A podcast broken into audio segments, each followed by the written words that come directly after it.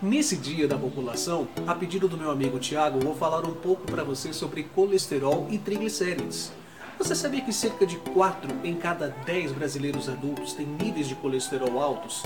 Aproximadamente 60 milhões de pessoas.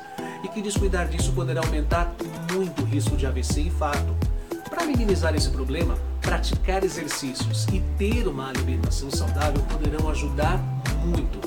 Além disso, álcool e tabaco prejudicam o fígado, que lida diretamente com o colesterol. Então se controle e vida longa para você! Eu sou Renato Silva, porque inovar e motivar é preciso.